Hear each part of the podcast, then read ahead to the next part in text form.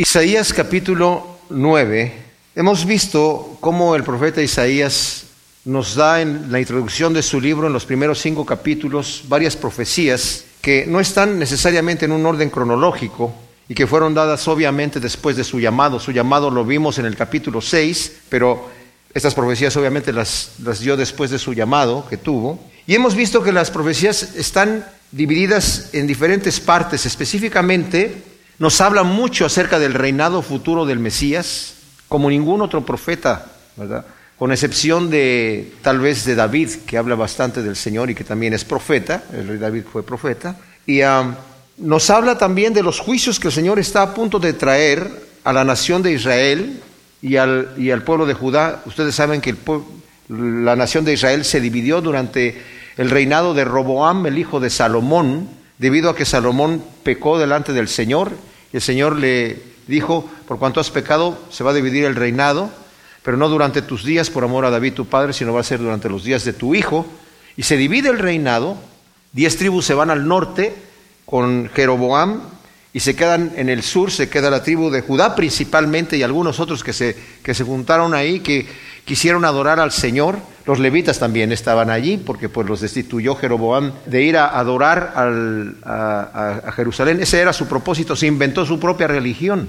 Y todos los reyes de Israel se corrompieron, que era el reinado del norte de Israel y el reinado del sur era Judá. Se corrompieron de tal manera que a pesar de que el Señor les envió profetas diciéndole que si ellos no se arrepentían, el Señor los iba a quitar, los iba a sacar de allí, se hicieron sordos. Qué increíble, ¿no? O sea, el Señor envía a sus profetas, como hoy en día el mensaje del Evangelio es dado a través de los siervos de Dios a la gente, llamando al arrepentimiento, pero la gente escucha el juicio de Dios y dice, no, no va a pasar nada, las cosas van a continuar como siguen. Pedro dice, al final de los tiempos la gente va a decir, desde el día de nuestros abuelos, de nuestros tatarabuelos, están diciendo que Cristo viene y que Cristo va a venir y que va a juzgar y no pasa nada, las cosas continúan igual y la gente ya no le interesa lo que Dios diga. Pero los días de juicio van a venir, mis amados. El día del Señor viene con seguridad. Y el profeta Isaías le corresponde estar profetizando profecías para Israel y para Judá y también para las otras naciones que estaban alrededor. Vamos a ver cómo tiene profecías contra Babilonia, contra Siria, contra Siria, contra los diferentes reinados y diferentes pueblos que había alrededor. El Señor emite su juicio y e Isaías va a ser un profeta tremendo. Ya había estado hablando el Señor a su pueblo, diciéndole, ustedes están con un corazón endurecido, con leyes injustas, y yo voy a descargar mi puño sobre ustedes. Miren, Dios es tan impresionante que por amor a nosotros el Señor nos disciplina. Escuchaba al pastor Chuck Smith que decía, Dios es muy suavecito. O sea, había situaciones donde el Señor diría, ¿sabes qué? Ya, ya. Tú no quieres hacer lo que yo te digo, te dejo solo, andas en tus propios caminos y que te pase lo que te pase. Las leyes de Dios, mis amados, no son leyes arbitrarias, lo hemos dicho muchas veces. No es porque Dios nos, nos da mandamientos porque se le da la gana. Los mandamientos que Dios nos da a nosotros nos benefician a nosotros. Él no va a sacar ningún provecho. Él es eterno, es absoluto. Él no necesita nada. Nosotros necesitamos guardar los mandamientos de Dios porque son vida. El Salmo 119 es impresionante cómo el salmista David está hablando de, la palabra de Dios, de los mandamientos de Dios, de los estatutos de Dios, que todos son para vida. Cuán deliciosos son. Son luz, son lámpara para nuestros pies, para andar en los caminos que debemos andar, para tener vida. Entonces, el Señor ha estado hablando aquí. el libro de Isaías, mis amados, Está dividido en capítulos y versículos como toda la Biblia, pero eso no fue el propósito del profeta Isaías. Hay profecías obviamente que de repente empiezan y terminan y luego viene otra profecía. Aquí en el capítulo 9 vamos a entrar, al principio va a hablar acerca de una profecía acerca del, Mesías, pero esta profecía viene hilada a lo que nos viene diciendo en el capítulo anterior porque empieza con un pero y ese pero nos hila al pensamiento anterior.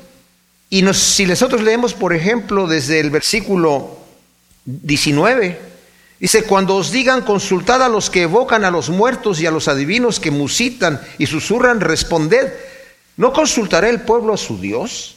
¿Por qué habrán de ir los vivos a consultar a los muertos, a la ley y al testimonio? Si no dicen conforme a esta palabra es porque no les ha amanecido. Ahora miren lo que dice el versículo 21. Pasarán por la tierra fatigados y hambrientos Y sucederá que teniendo hambre, esto está ya hablando acerca del juicio de Dios viniendo sobre estas naciones, sobre Israel y sobre Judá. Teniendo hambre, porque es el castigo de Dios, se indignarán y maldecirán a su rey y a su Dios. Alzarán la vista y mirarán la tierra y he aquí tribulación y tinieblas, angustia y oscuridad, y serán sumidos en la oscuridad. O sea, este es el juicio que el Señor está emitiendo a un pueblo rebelde. Mis amados, nuestro Dios nos disciplina. Al principio es con mano suave. Cuando nosotros reaccionamos a eso, pues reaccionamos y el Señor quita su mano. Pero si no reaccionamos, por amor a nosotros tiene que poner un castigo más duro. Nosotros disciplinamos a nuestros hijos. Cuando son pequeños tenemos que decirles, cuando salgas a la calle a jugar, tienes que mirar en ambas direcciones, no sea que vaya a pasar un auto y puedes sufrir un accidente. Si estás jugando a la pelota, no puedes simplemente salir corriendo tras la pelota, tienes que dejar que la pelota pase y tienes que mirar para todos lados. Y si nuestros hijos no entienden esa lección, tenemos que disciplinarlos porque pueden sufrir un accidente e incluso la muerte. Y si no entienden con una disciplina pequeña, tenemos que subir la disciplina porque los, los amamos, no queremos verlos dañados. Y el Señor está haciendo esto. Ahora, después de que está diciendo esto, inmediatamente como que suelta la mano y cuando entra el capítulo 9 dice, pero no habrá siempre oscuridad para la que está ahora en angustia como en tiempos pasados hizo que fuera despreciada la tierra de Zabulón y la tierra de Neftalí, así en los venideros la hará gloriosa por el camino del mar al otro lado del Jordán, en Galilea de los gentiles. O sea, esta es una profecía mesiánica que responde al juicio severo de Dios sobre su pueblo. Zabulón estaba al oeste del lago de Galilea y Neftalí estaba al norte. La llegada del Mesías será gloriosa para esa tierra aborrecida por la invasión. Y dice el versículo 2, el pueblo que andaba en tinieblas verá gran luz. A los que moraban en tierra de sombra de muerte le resplandecerá la luz. Ahora, este versículo 2 lo vemos nosotros mencionado en Mateo capítulo 4, después de que el Señor regresa de haber sido tentado por el enemigo, por el diablo en el desierto. Lo menciona aquí en el versículo 12 del capítulo 4 de Mateo. Dice, cuando yo que Juan, el Señor oyó que Juan había sido encarcelado, se retiró a Galilea y dejando Nazaret habitó en Capernaum o Cafarnaum, la de junto al mar en los confines de Zabulón y Neftalí, para que se cumpliera lo dicho por el profeta Isaías cuando dijo, tierra de Zabulón y tierra de Neftalí, camino del mar más allá del Jordán, Galilea de los gentiles. El pueblo asentado en tinieblas vio gran luz y a los asentados en región y sombra de muerte una luz les amaneció. Y desde entonces comenzó Jesús a predicar y a decir, arrepentíos porque el reino de los cielos se ha acercado. O sea, eh, el Señor se ubicó, el, su centro de, de operaciones era Capernaum. Y su ministerio principal estuvo en toda esa región de Galilea, donde pasó más tiempo el Señor. No solamente vieron la luz a través de Cristo Jesús, pero también se está refiriendo a una profecía en, referencia a el futuro. Solamente recibieron esa luz aquellos que abrieron su corazón para recibir la luz del Evangelio. Y saben qué, mis amados, el Señor continúa igual en nuestros días. A veces se presenta un evangelio por algunas iglesias que es un evangelio, digamos, espectacular, entre comillas, ¿no? Pero no es el evangelio de Cristo Jesús. El evangelio de Cristo Jesús es el Evangelio del arrepentimiento. El mensaje del Señor Jesús es arrepentidos porque el reino de los cielos se ha acercado. Él toma la iniciativa, pero tiene que haber un arrepentimiento. Hoy en día hay gente que no le gusta predicar del arrepentimiento. Yo he escuchado ciertos pastores, ¿verdad? Que dicen, no, ¿para qué le digo yo a la gente que se arrepientan? Ya saben que están pecando, ya saben que se tienen que arrepentir. ¿Para qué les vamos a hacer sentir mal? Hablando con el pastor Vic de aquí de la iglesia decía que había gente que le decía, oye, queremos sentirnos bien, no queremos llegar aquí a sentirnos mal. Pero es que la palabra de Dios es, es una espada que penetra, ¿verdad? Y nos sentimos mal cuando estamos mal.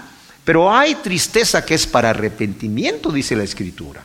O sea, cuando el Señor dice, venid y entremos a cuentas, y si tus pecados fueran rojos como el carmesí, los voy a hacer blancos como la nieve, al entrar a cuentas con el Señor, cuando el Señor abre los libros, mis amados, nos duele, porque vemos nuestra vida pecaminosa y la reacción natural de una persona que se va a poner a cuentas con Dios es entristecerse, es caer de rodillas, es incluso desesperarse, desesperarse. Decir, Señor, yo no sé qué hacer. Bienaventurados los pobres de espíritu, porque de ellos es el reino de los cielos. la palabra literalmente es mendigo en espíritu. Aquella persona que no sabe qué hacer, ni tiene ninguna manera de acercarse a Dios, ninguna credencial, no tiene nada. Tiene que llegar delante de Dios como el pecador en el templo a decir, Señor, sé propicio de mí que soy pecador. Ese hombre, ese publicano que estaba en el templo, estaba con rostro a tierra, humillado, se sentía mal. Pero ¿qué dice el Señor? Él salió justificado. Él es el que le dice, bienaventurado tú, porque de ti es el reino de los cielos. En cambio, el fariseo que estaba parado, de pie orando, diciendo, Señor, yo te doy gracias porque no soy como los demás hombres, pago mis diezmos, no soy ni siquiera como este publicano que está aquí. Ese hombre no salió justificado. Porque mi oración debe ser una oración en donde yo abro mi corazón. Cuando David pecó con Betsabé, en el Salmo 32 dice, mientras callé se envejecían mis huesos en sequedades de verano. Pero pensé y dije, voy a confesar mis pecados a Dios. Y tú me perdonaste. Y comienza ese salmo diciendo, bienaventurado el hombre al cual tú no imputas el pecado, cuyo pecado ha sido perdonado y cubierto, ha sido quitado. Pero ¿qué hay que hacer? Hay que hablar, hay que decir, perdóname, hay que decirle al Señor esas cosas. Porque también Juan dice, esta es la condenación, que la luz viene al mundo.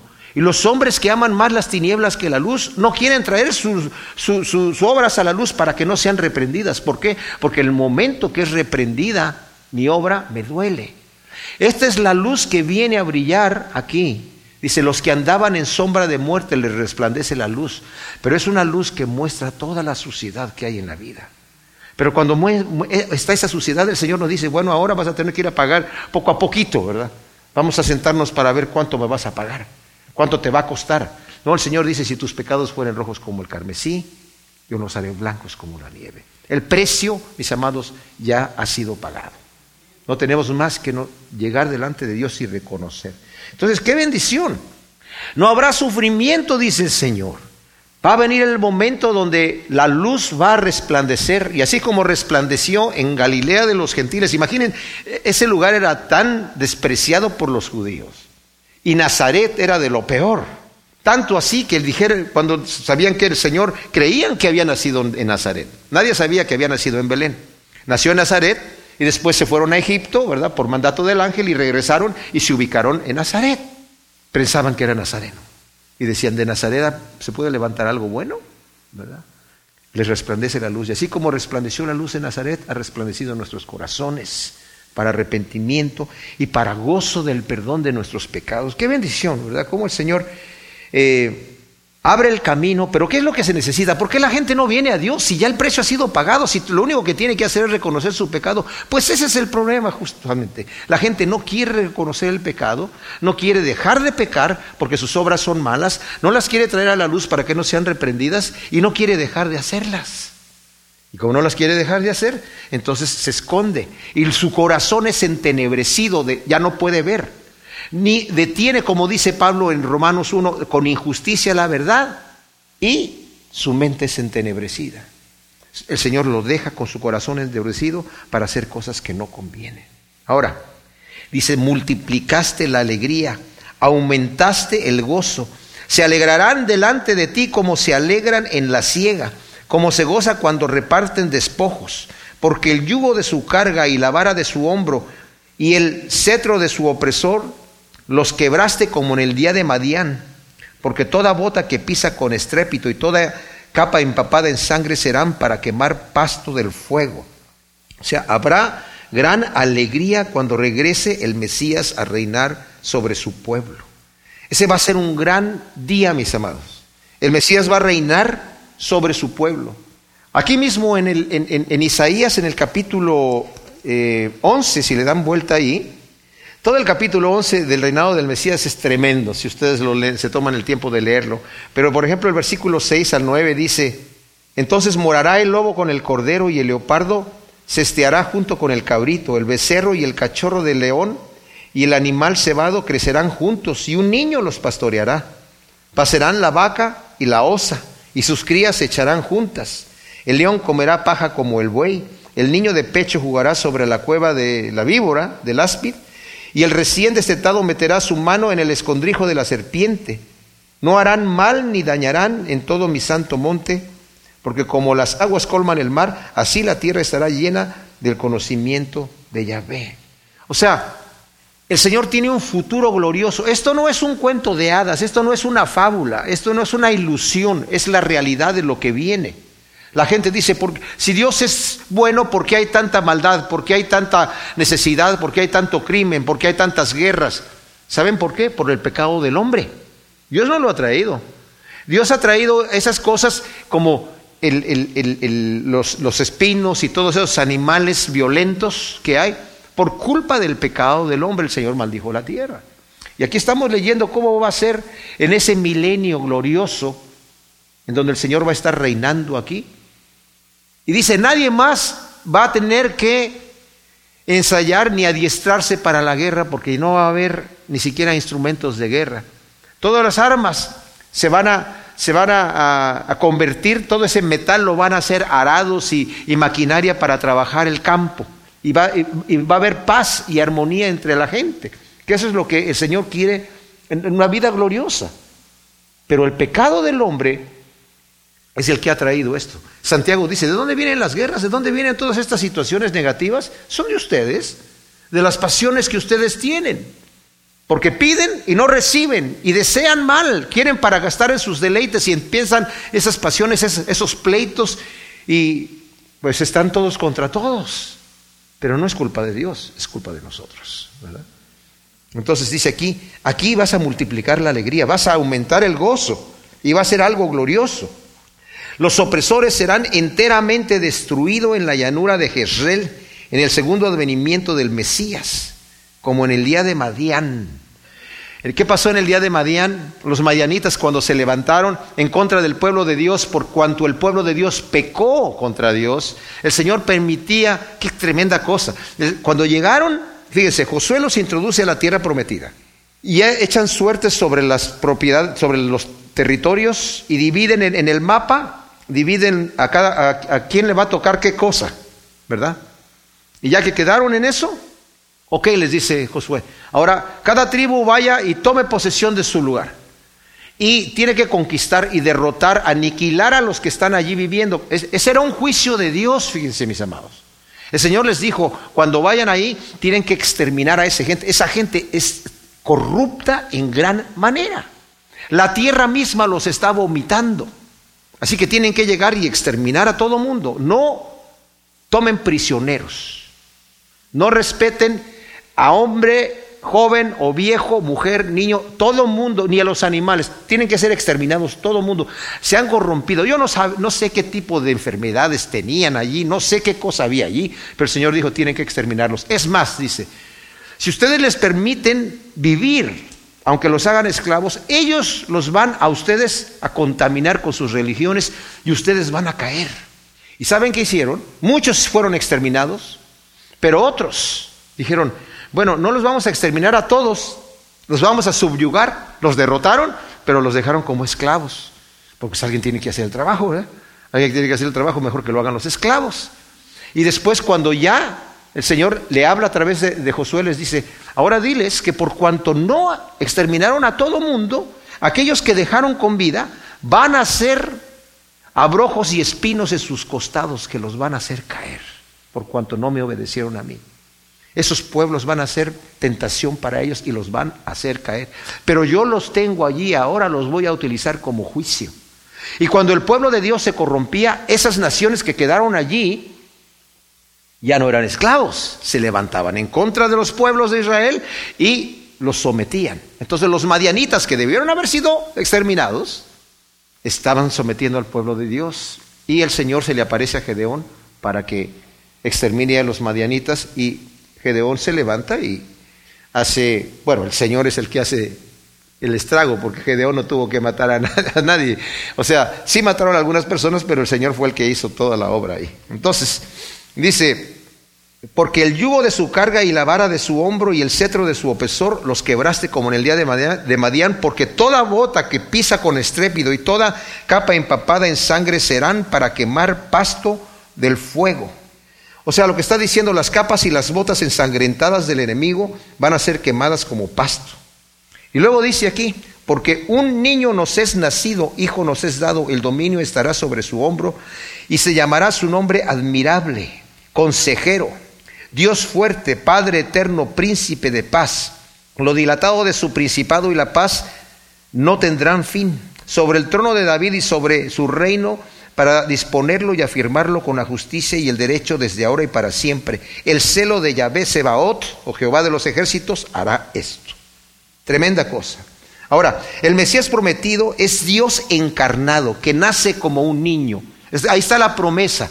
Un niño nos es nacido, hijo nos es dado. Y su nombre va a ser admirable consejero. Hay algunas Biblias que tienen admirable y luego tienen consejero. Bueno, puede ser eso, pero también puede ser admirable consejero.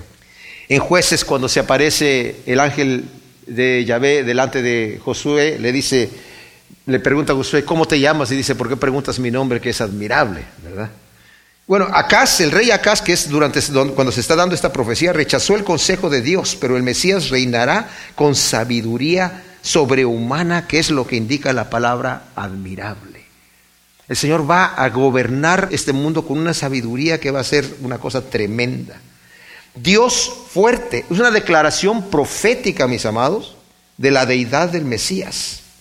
Padre eterno. Ahora, en Juan capítulo 10 del versículo 30 al 33, el Señor dice, el Padre y yo uno somos. Y los judíos toman piedras para, para, apedrearlo. Y le dicen, ¿por qué, ¿por, qué, ¿por qué buena obra me van a apedrear? Dice, no te apedreamos por buena obra, sino porque tú siendo hombre te haces Dios. O sea, Él lo declaró, ellos lo entendieron así. Dios fuerte. Padre eterno. Ahora, esto no debe confundirse con la... Eh, con la persona de la Trinidad del, Padre, ¿verdad? Sino que describe al Mesías como creador de todo lo que existe, visible e invisible. En Juan 1 del 1 al 3 dice que todo lo que ha sido creado, todo ha sido creado por Él y sin Él nada de lo que ha sido hecho fue hecho. En Colosenses 1 del 15 al 17 dice que todas las cosas que existen, las visibles y las invisibles, existen por Él, por medio de Él y para Él, y todas las cosas subsisten por medio de Él. A eso se refiere cuando está diciendo Padre Eterno. Y príncipe de paz. En hebreo también el vocablo paz indica prosperidad, que contrasta totalmente con el triste estado del reino durante el reinado de Acaz. Acaz fue un, rey malvado ya vimos que Usías, que era primo de Isaías, fue un rey que obedeció a Dios, aunque sus últimos años pues estuvo leproso porque se le subió a la cabeza, ¿verdad? Eh, la gloria que Dios le dio y quiso ofrecer sacrificios como un sacerdote y el Señor lo castigó. Su hijo Jotam reinó juntamente con él, pero después de que murió Usías, él solamente vivió un año más y luego reinó su hijo, el hijo de Jotam, Acaz que fue un rey malvado, terriblemente malvado, que destruyó, y vamos a ver en la siguiente profecía, a Israel de una manera tremenda, de manera que en el momento que viene esta profecía, a oídos de Acaz y del pueblo, el pueblo no tiene casi nada, porque el Señor los había devastado completamente por su rebeldía. Y dice, va a ser príncipe de paz, príncipe de prosperidad. Cuando gobierne el Señor va a haber prosperidad, va a haber riqueza en las naciones. Tremenda cosa. En el versículo 8 del capítulo 9 de Isaías entramos a una profecía en donde ahora Isaías va a hablar en contra de Israel. Ya mencionamos que estaba dividido la nación de Israel en el reinado de Israel que estaba al norte y el reinado de Judá que estaba en el sur. Y el Señor ha dado ya profecías sobre Judá, pero ahora también va a dar profecías sobre Israel. Israel todavía no ha sido conquistada. Estamos en el momento del rey Acaz. Ya, digamos, tal vez en los últimos años del, reinado del rey Acaz, cuando muere Acaz, que solo murió de treinta y tantos años, joven, eh, su hijo, Ezequías, empieza a reinar.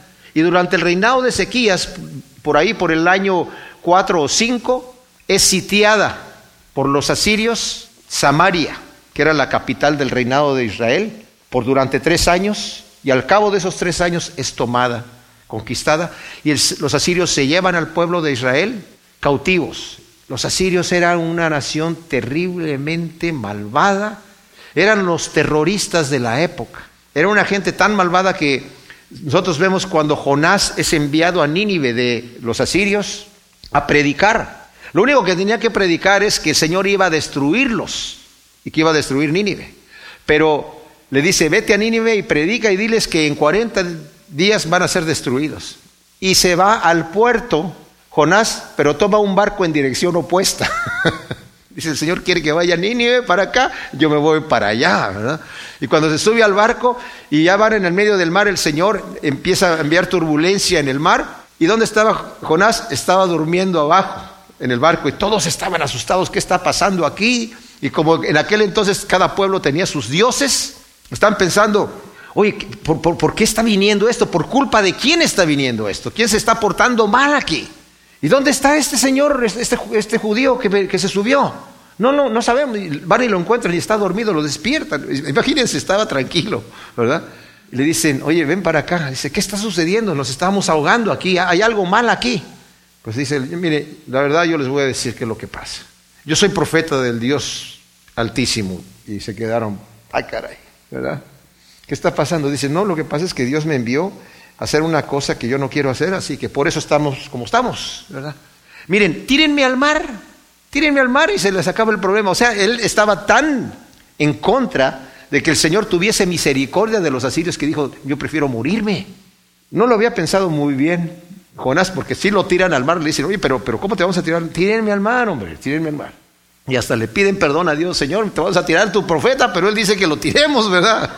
Pero no nos vayas a hacer nada y, lo echan al mar, se calma el mar y tranquilo está por ahí, imagino, flotando por ahí eh, eh, Jonás, pero viene un pez y se lo traga, un pez grande, y Jonás está tres días y tres noches en el vientre del pez. Y ahí ya cambió de, opinión. Ya no dijo, que me muere aquí. Ya estaba ahí, Señor, por favor.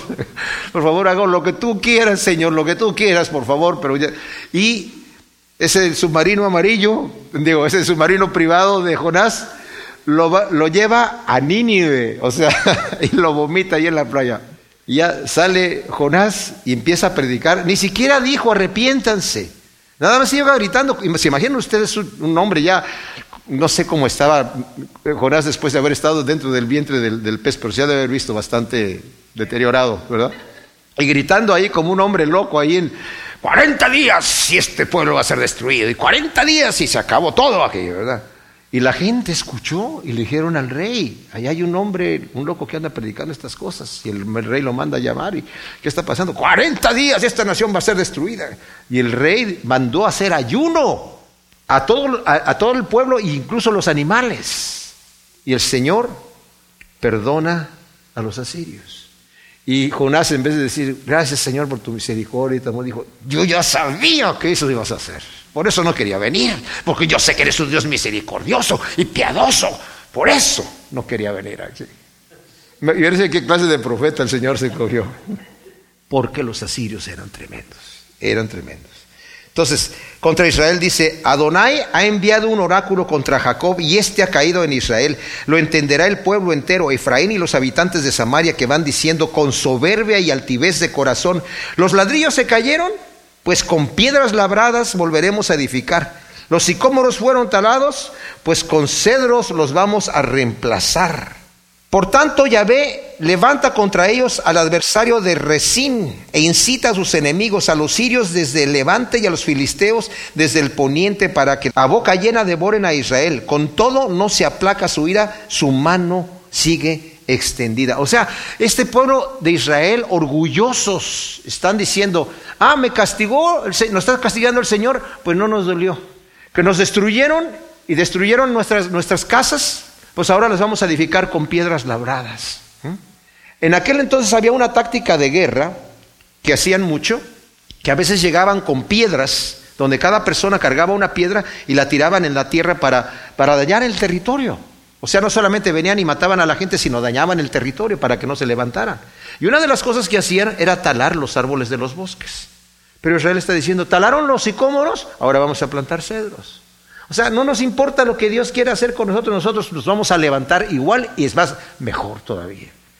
Dice, por tanto, el Señor va a levantar al adversario a Resín e incita a sus enemigos a los sirios desde levante, o sea, de, levante del sol, y a los filisteos desde el poniente, para que la boca, a boca llena devoren a Israel. Con todo, no se aplaca su ira, su mano sigue extendida. O sea, el Señor está hablando, va a venir un castigo, y los sirios con los cuales Israel había hecho pacto, que eran enemigos siempre, acérrimos, pero habían, se habían juntado en contra de Judá.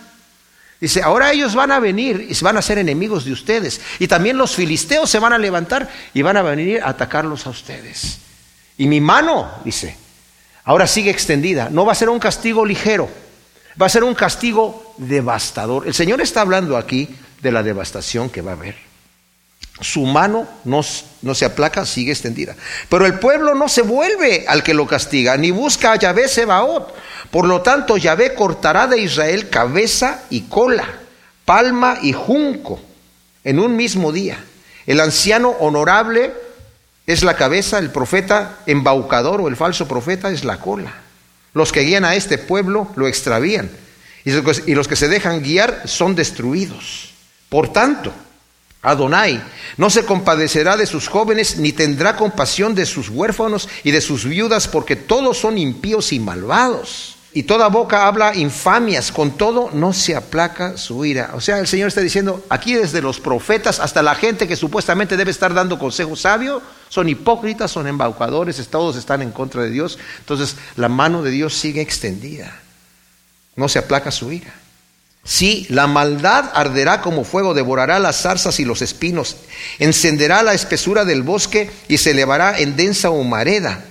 Por la ira de Yahvé Sebaot el país se tambalea, el pueblo es pasto de fuego, cada uno, fíjense esto tremendo, devora la carne de su prójimo y ninguno perdona a su hermano, devora a diestra y sigue con hambre, devora a siniestra pero no se harta. Manasés contra Efraín y Efraín contra Manasés y ambos se alzan contra Judá. Y con todo no se aplaca su ira, su mano sigue extendida. Mis amados, cuando fue el sitio de Samaria, parecido al sitio que después vino en los días de Tito, en el año 70 después de Cristo, cuando eh, los romanos sitiaron Jerusalén. Josefo describe con mucho detalle lo que pasó. Se levantaron diferentes bandas entre los judíos. Se mataron más judíos entre ellos mismos que de los que mató Roma. Y eso mismo estaba pasando acá. En los sitios de Samaria tenían tanta hambre que la gente empezaba a cocinar a sus hijos para comérselos. Impresionante. Dice, se están cuando dice ahí se van a devorar unos a otros, era literal. Era una situación terrible. Dice, porque eso es lo que viene como el juicio de Dios sobre ustedes. Si ustedes leen en Deuteronomio cuando el Señor está dando las maldiciones al pueblo que no se arrepienta, le dice eso. Dice, la mujer delicada que ni, de pura delicadeza no, ni siquiera pensaba poner su pie en el piso de pura delicadeza y ternura, mirará con malos hijos a su esposo para no darle de comer de su hijo que lo cocinó para comérselo ella. ¡Wow! Hablando de, que, de esto que viene aquí. Con todo, dice, su mano sigue extendida. ¡Wow! Hay de quienes decretan decretos injustos y legislan leyes inicuas que privan de justicia al débil y niegan el derecho a los pobres de mi pueblo, que hacen de las viudas presa y despojan a los huérfanos. Aquí vemos nosotros cumplido lo que ya vimos en el, en el versículo 17 del capítulo anterior, ¿verdad? O sea, es el parte del juicio de Dios, pero eh, por parte de esta misma gente, ¿verdad? ¿Qué haréis en el día del escarmiento cuando la tempestad lejana se os venga encima? ¿A quiénes acudiréis por auxilio? ¿A quién ofreceréis vuestra riqueza? Para no marchar encorvados con los cautivos, para no caer entre los asesinados, con todo no se aplaca su ira, su mano sigue extendida. Cuando Asiria llegaba y conquistaba a alguien, a la gente la desnudaban, dividían a las familias, les mutilaban alguna parte del cuerpo, les cortaban las orejas o la nariz o la lengua o alguna otra parte y los, y los dividían. Eran terroristas tremendos. Y por eso dice aquí, ¿A quién te vas a ir? ¿A quién te vas a pegar para no ir encorvado, humillado, desnudo, mutilado o tal vez asesinado? Y asesinado a la mala, a la mala, torturado. Entonces después el Señor va a hablar acerca de Asiria, una profecía en contra de Asiria, que les digo una cosa, mis amados, Dios en su magnífica soberanía utiliza gente mala para enviar juicio a aquellos que los desobedecen. Eso no lo podemos entender. Dios utiliza el mismo diablo. A Judas, que era un malvado, lo utilizó para que lo entregara. El Señor no lo programó para que lo entregara, ni lo obligó a que lo entregara. El Hijo de Dios tenía que ser entregado, pero no tuvo que haber sido Judas el que lo entregó. Judas tuvo la libertad de decir, yo no lo voy a hacer. Y aquí vamos a ver cómo el Señor se enoja con Asiria, porque a pesar de que el Señor la escogió para que hiciera juicio sobre el pueblo rebelde, ellos lo, hacen con saña. El Señor dice, yo te escogí para que tú hicieras esto, castigaras a mi pueblo, pero tú lo estás haciendo con saña. Y eso no se vale.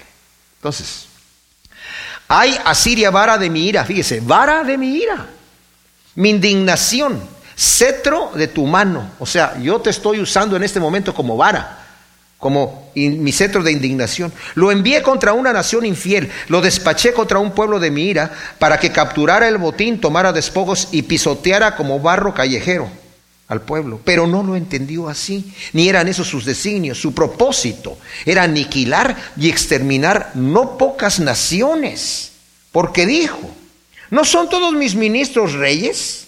¿No fue Calno cual Carquemis? ¿No fue Amat como Afrad?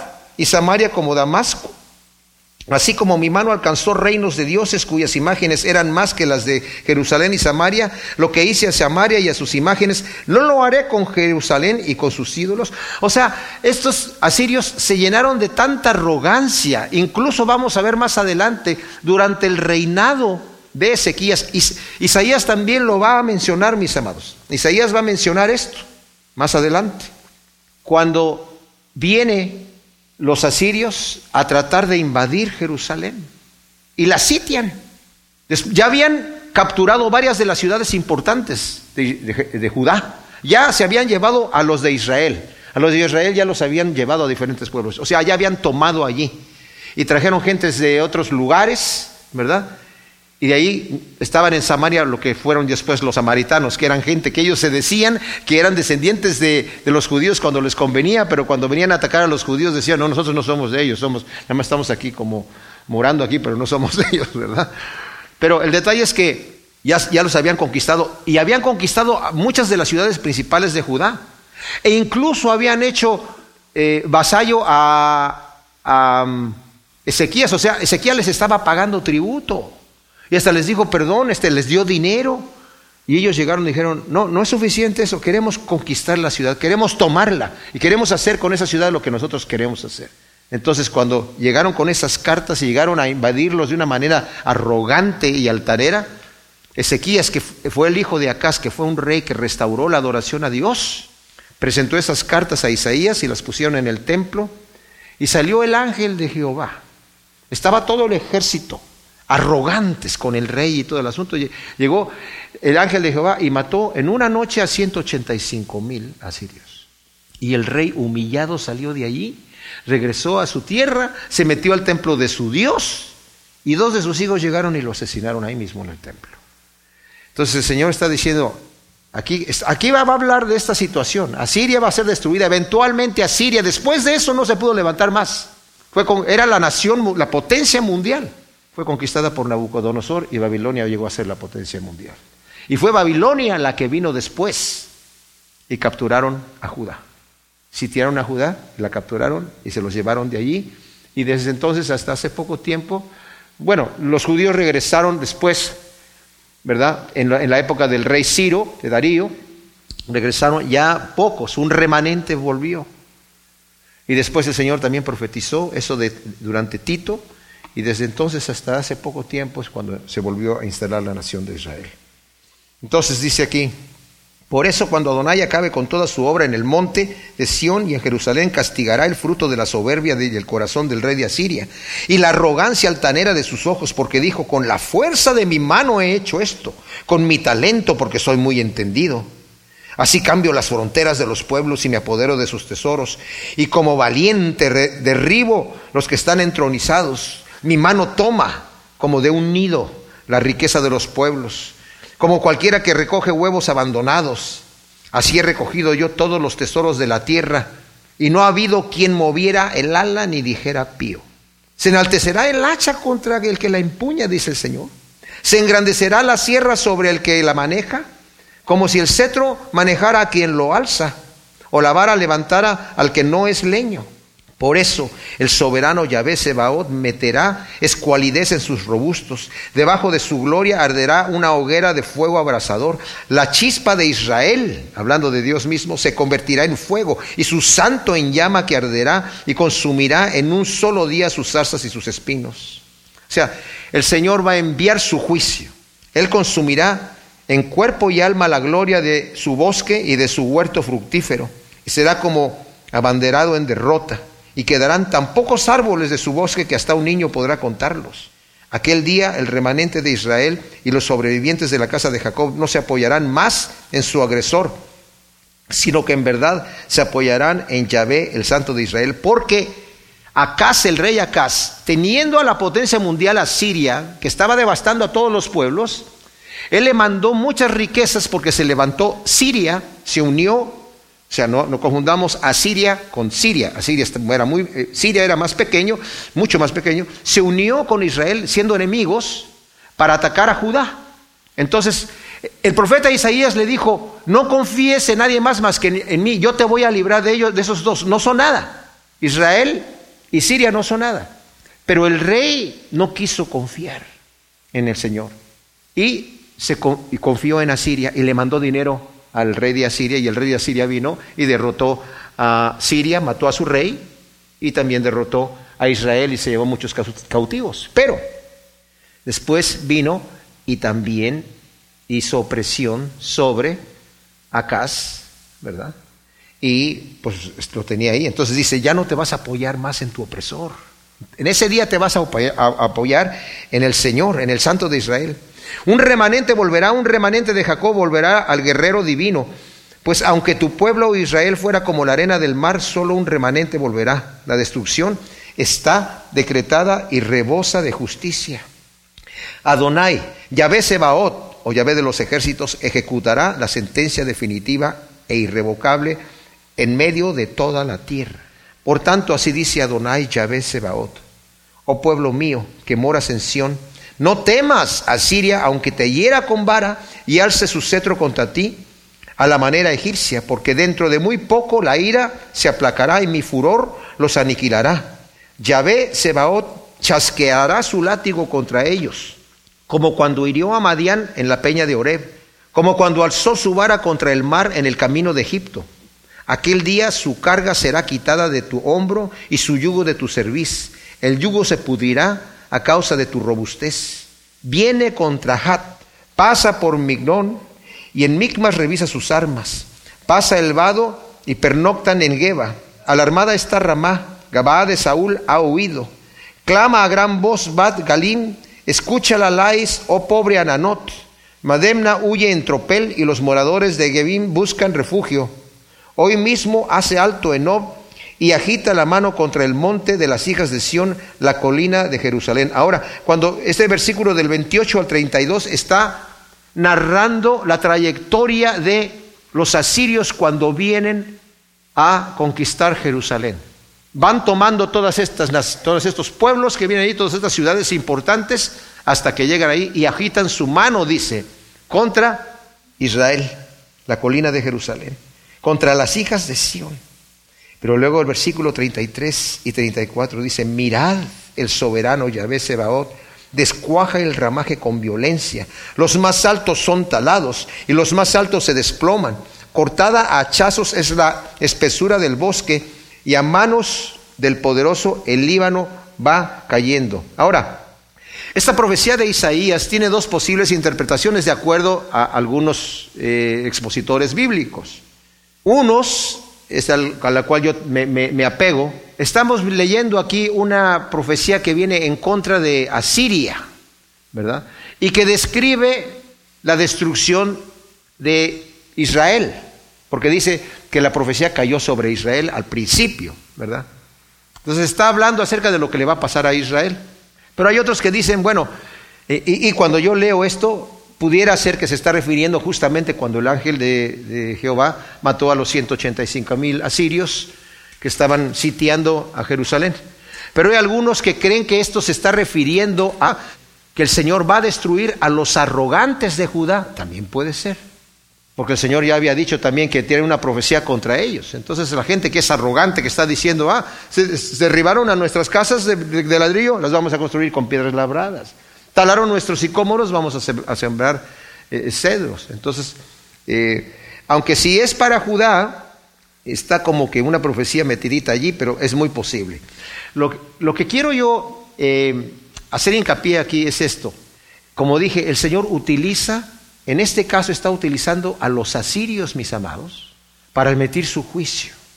E incluso algunos de los profetas, como me parece que es Oseas, que le dice al Señor, oye Señor, está bien que tú vas a hacer este juicio, pero, pero esta nación es peor que, que, la nación de Israel, es peor. ¿verdad? Y, y, por qué estás haciendo eso? Porque dice, yo estoy haciendo una obra que no, que no entiendes. ¿Cómo es que el Señor utiliza estas cosas? Miren, mis amados, ¿se acuerdan cuando está están los falsos profetas profetizando la victoria de, Israel sobre sus enemigos y, viene un profeta del Señor a decirles que él escuchó, está, tuvo una visión de cómo estaba el, Señor, ahí dice, ¿a quién enviaremos para que terminen con Acab y con, el rey que caiga en la batalla? que era un rey malvado. Dice, y algunos decían, unos espíritus decían una cosa y otros decían otras, y de repente uno dice, yo sé cómo ir. Dice, seré espíritu de mentira en la boca de los profetas. Y el Señor le dijo, ve, porque lo vas a lograr. Ahora, ese espíritu de mentira, ¿quién es? No puede ser un ángel bueno. ¿O sí? No. Tiene que ser un demonio. Les digo, el Señor utiliza estas cosas. Ahora, nosotros no, no, nos imaginamos. Dice Pablo, en una casa grande hay muchos utensilios. El que se limpia es para usos honrosos. Y el que no se limpia es para usos viles se necesitan todos. Se necesita, como he dicho en otras ocasiones, la copa de cristal, el cubierto de oro, pero también se necesita el basurero, el excusado también, que lo que queremos ser. Dios nos va, a, nos va a utilizar de una manera o de otra, ¿verdad? Utiliza a los malvados para atentar a los justos, ¿verdad? Para afligir a los justos, pero en beneficio. A nosotros sabemos que los que amamos a Dios todas las cosas nos ayudan para bien. Y los que no aman a Dios, pues para mal, ¿verdad? Entonces, la, maravillosa y sorprendente soberanía divina que vemos cómo el plan de Dios se lleva a cabo, eso sin excusar el castigo de los malvados. Gracias Señor, te damos por tu palabra, te pedimos que tú la siembres en nuestro corazón para que dé su fruto al cierto por uno y podamos, Señor, realmente entrar dentro de tu plan divino en el centro de tu voluntad, Señor, para tu honra y para tu gloria en todas las cosas que hacemos. En el nombre de Cristo Jesús. Amén.